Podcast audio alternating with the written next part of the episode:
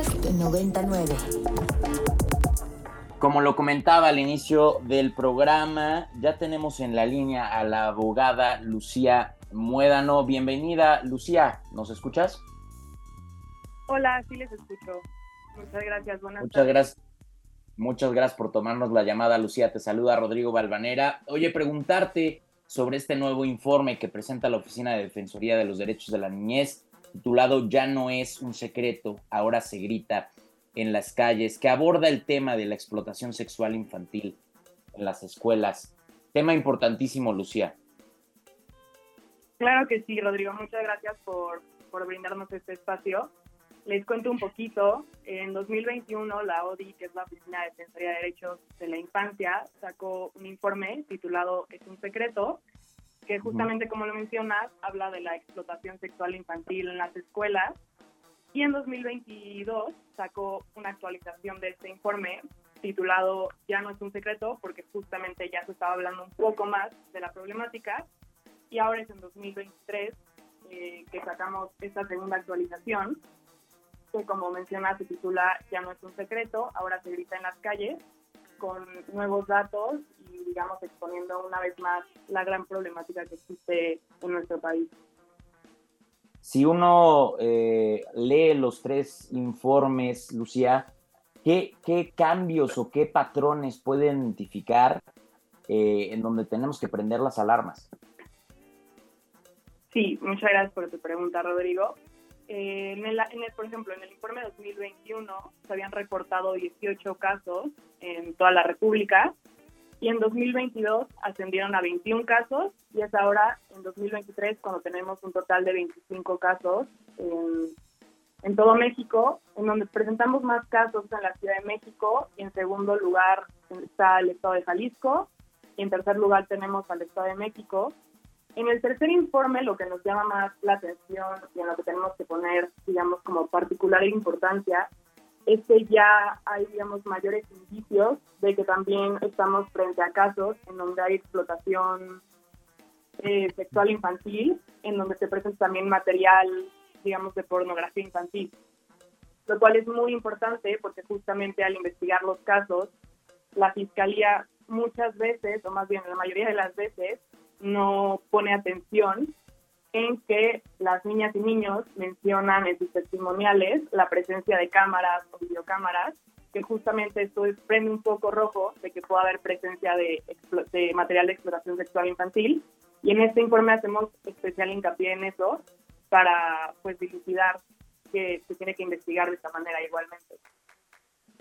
Totalmente. Veo que eh, entran dos principales exigencias en el informe, Lucía a las fiscalías y a las autoridades escolares. Creo, ¿Crees que me podías platicar un poco sobre esto? Sí, claro que sí.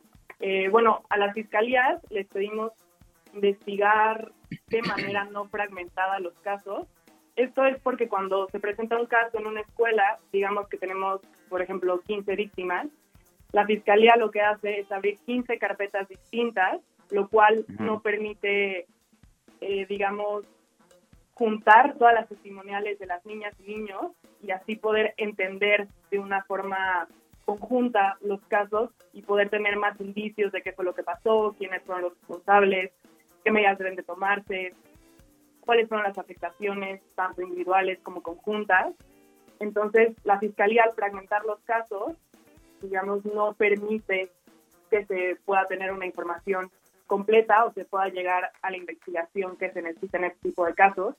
Porque algo muy importante en estos casos es que la actuación de los agresores no es aislada, es decir, no tenemos casos en los que si hay tres agresores o cuatro en una misma escuela actuaron de manera individual o aislada, sino que actuaron de manera coordinada y conjunta. Y por eso es muy importante eh, pues, que se investigue de una manera conjunta, como le estoy mencionando. Y en cuanto a las autoridades escolares, que por ejemplo serían directivos, maestros, docentes, etcétera, es muy importante que tengan atención a los comportamientos de niñas y niños para notar si hay algún cambio en cómo se están comportando en la escuela, este, relacionando con sus compañeros y compañeras, cuando hay algún, algún indicio de que pudo haber alguna violencia sexual en contra de niños o niñas, ir directamente al Ministerio Público y no ir, por ejemplo, con el directivo de la escuela o con la administración, porque esto provoca que haya actos de encubrimiento y que no se pueda llegar a, la justicia que es necesaria. Ya. En temas, preguntarte, Lucía, en temas de prevención del delito, ¿qué, ¿qué, es lo que recomendaría el informe o la organización? Claro que sí. En temas de prevención, pues tenemos como varios ámbitos.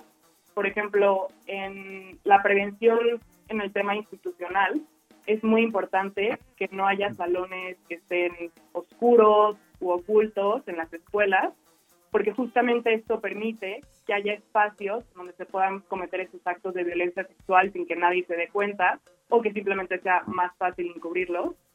Y también es muy importante que las escuelas y las instituciones eh, involucradas en el ámbito educativo garanticen la transparencia de la información sobre quiénes trabajan en la escuela, qué actividades desarrollan, cuáles son sus facultades, igual como hasta eh, medios de contacto, en dónde viven, etcétera.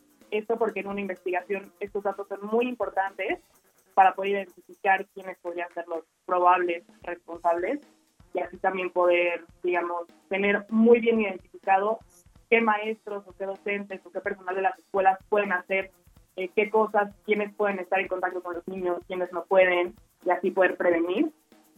Eh, igualmente, en cuanto a los papás, por ejemplo, pues tú como papá, cuando metes, papá o mamá, cuando metes a tu hijo o a tu hija a la escuela, nunca te imaginas que va a ser víctima de violencia sexual en ese espacio, toda vez que piensas que está en un lugar seguro. Sin embargo, eh, y justamente por esto, pues muchas veces no se tienen las herramientas o las formas de actuar cuando se presentan este tipo de casos o como justamente de prevenir. Entonces, lo que le recomendamos a los papás y a las mamás de niñas y niños y también adolescentes que estén yendo a la escuela es, por ejemplo, conocer los sistemas de vigilancia de, de las escuelas, conocer qué espacios proporciona la escuela para el alumnado, qué espacios son prohibidos para el alumnado, por ejemplo, también conocer los espacios sanitarios de las escuelas y e, identificar que esos espacios, digamos, de los baños del alumnado estén eh, en un lugar distinto a los espacios de los docentes eh, igualmente sanitarios. Y también es muy importante que los papás y, las mamás tengan conocimiento de las funciones de las autoridades en las escuelas, para también en, caso de que surgiera alguna anomalía en el comportamiento de sus hijos o algo así, pudieran eh, saber con qué autoridad tienen que ir, además de ir al Ministerio Público, que evidentemente también es la, autoridad eh, responsable de la investigación de estos casos. Preguntarte, Lucía, ¿hay eh, algún espacio en materia legislativa para poder reforzar y prevenir este delito y también para perseguir eh, a perpetradores? ¿Y hay algunas buenas prácticas en el extranjero que nos puedan dar luz al respecto? Claro que sí, Rodrigo. Pues mira, justamente la Corte Interamericana de Derechos Humanos ha desarrollado varios estándares eh, respecto a la violencia sexual en contra de niñas, niños y adolescentes.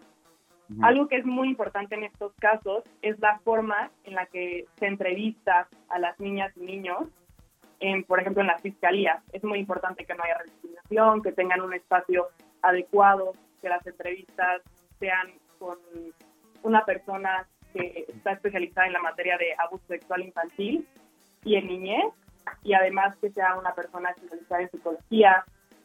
Igualmente, eh, es muy importante también, por ejemplo, dar los mecanismos a los padres para poder identificar cuándo sus hijos están siendo víctimas de estas conductas. Algunos de los eh, síntomas que podemos, hemos identificado en estos casos de la ODI es la pérdida de control de interés, que tengan digamos, miedo de ir al baño o de bañarse, que tengan cambios en sus comportamientos habituales, que presenten signos de, ser agresivos o de aislamiento. Em, igualmente, en cuanto a la materia pues legislativa, tenemos hay, hay, un protocolo de la Fiscalía de la Ciudad de México que justamente contempla esta forma de participación de niñas, niños y adolescentes en casos de que sean víctimas de algún delito pero algo por lo que está luchando la ODI también es porque este protocolo, digamos, se adecue más a los estándares nacionales, internacionales que ya mencioné y que además se aplique de manera adecuada para poder preservar los derechos de las niñas, niños y adolescentes cuando son víctimas de un caso como estos. Perfecto, Lucía. Pues muchísimas gracias por esta entrevista. La verdad es que es un tema importantísimo eh, y que trataremos de no quitar el dedo del renglón aquí en Libro 90.9 eh, sobre este tema que afecta a muchísimos niños en nuestro país y en el mundo. Muchísimas gracias por estos minutos. No, no hay de qué, Rodrigo. Muchas gracias a ustedes. Un abrazo, Lucía Muédano, abogada de la Oficina de Defensoría eh, de la Infancia, en un tema, como ya decía, capital, importantísimo. Para más contenidos como este, descarga nuestra aplicación disponible para Android y iOS o visita ibero909.fm.